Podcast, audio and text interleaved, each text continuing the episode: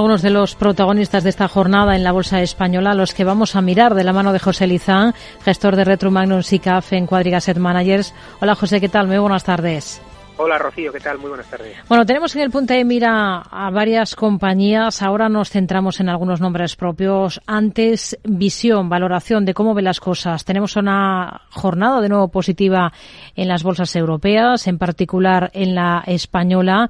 Hoy con algunas referencias interesantes. Datos de PMI compuesto en la eurozona que muestran menos deterioro de lo anticipado y a la espera de la referencia más importante en Estados Unidos, que son las actas de la última reunión de la FED, ¿no?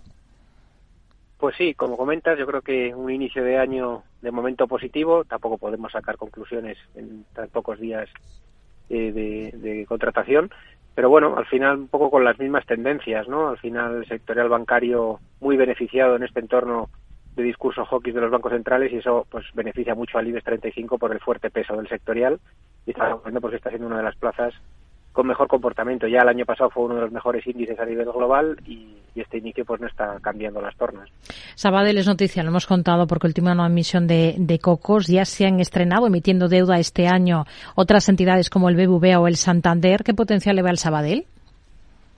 Bueno, pues a nosotros creemos que desde que llegó el nuevo equipo gestor se rechazó la oferta de BBVA y se implementó un camino en solitario. La verdad es que el business plan va muy por delante de los objetivos que se marcaron y el mercado lo está premiando poco a poco, ¿no? Y yo creo que el entorno favorece al sectorial bancario y se está viendo, ¿no? Y yo creo que, que pensar en un euro por encima del euro 20, euro 30 en Banco Sabadell no es un disparate, desde luego. Hmm. Tenemos eh, también en el punto de mira a CaixaBank, que además ha seguido los pasos de Bank Inter y también ha comenzado el año marcando máximos. ¿Expectativas para, para la entidad? Bueno, yo creo que para el sectorial bancario en su conjunto son las mismas, ¿no? Al final llevábamos 12 años de bancos centrales imprimiendo dinero y, con tipos ultra bajos en terreno negativo.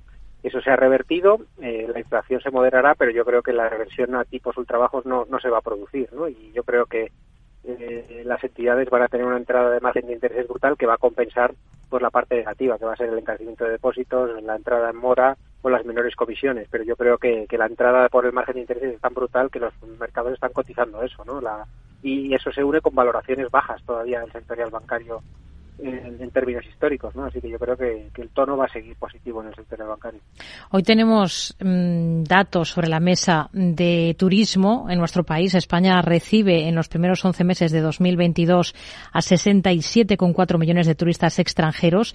Es un 15% menos todavía que en el mismo periodo de 2019, antes de la pandemia. No sé si son datos que le inviten al optimismo sobre la recuperación de los valores ligados al turismo en bolsa. Bueno, yo creo que hubo un gran deterioro por el COVID, porque al final fue pues año y medio, dos años en blanco y con un gran deterioro de los balances, con ampliaciones de capital dilutivas y con endeudamientos para ser capaces de soportar la situación que, tuvieron y eso dañó estructuralmente el valor de las compañías. Pero también es verdad que la recuperación no se ha cotizado, ¿no? Yo creo que eh, no están caras las compañías del sector turismo y creo que probablemente se siga normalizando y sea un sector que este año, incluso en un entorno recesivo, siga dando sorpresas positivas, así que yo lo veo barato eh, y como digo, es, parece contra natura en el inicio de una posible recesión pensar en un sector cíclico, pero yo creo que puede ser una de las sorpresas del año. ¿Y qué expectativas tiene para, para Iberdrola? Este año su dividendo va a ascender a 0,18 euros brutos por acción. Quienes opten por cobrarlo en efectivo van a recibir el importe correspondiente el 31 de este mes. Bueno, yo creo que es una compañía muy estable, con una fase en un superciclo de capital, como nos gusta decir, una fase inversora enorme, muy bien diversificada geográficamente, en países con marcos regulatorios estables y con visibilidad, y que creemos pues que va a seguir eh, con, con, la fase de crecimiento en la que está y de inversión, ¿no? Y eso pues se traducirá en mayores beneficios para acción para el accionista y mayores dividendos a futuro, así que yo creo que va a ser una acción muy estable a pesar pues de que ha empeorado un poquito la, la, visión del sector con la caída del precio del público el encarecimiento de la financiación para la ejecución del pipeline. Pero aún así pensamos que es una compañía que va a ser muy sólida y muy estable en bolsa. Y, de Grifols, ¿qué es lo que espera este ejercicio? Desde la llegada del, nuevo presidente ejecutivo, el valor hace unos meses eh, pues se ha visto recuperación en bolsa. Ha comenzado el ejercicio, todo hay que decirlo, con buen pie. ¿Es optimista? Bueno, yo creo que en, en Grifol se ha producido el cierre de cortos, ¿no? Es una compañía que vino de 36 euros hasta prácticamente 7 euros por acción. una caída más del 60-70% en cotización cuando se cambió el management eh, y el discurso que hizo gustó mucho al mercado y yo creo que se produjo el cierre de cotos y ahora lo que hace falta es que ese management ejecute de verdad las palabras que se comentaron ¿no? y que vayamos viendo cómo poco a poco va implementando y también que los márgenes que está previsto que se recuperen vayan produciéndose y si se produce la recuperación del valor yo creo que, no ha hecho más que empezar pero falta por constatar ¿no? y ver eh, que, que de verdad esos hechos, tanto las medidas del management como la recuperación de márgenes, pues se producen y de producirse yo sí que creo que puede tener potencial todavía hasta los 17, 18 euros por acción. Hmm.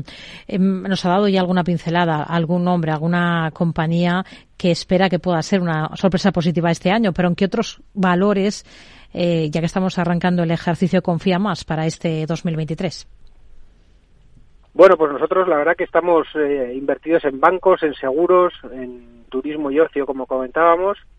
Estamos algo más cautos en utilities y energía, eh, por la situación que hay un poco de inventarios y de, precios.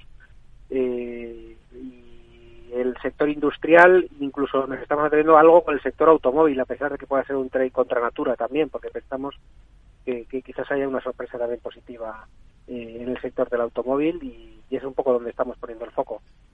José Lizán, gestor de Retuman un SICAF en Cuadriga Set Managers. Gracias y hasta la próxima. Muy buenas tardes.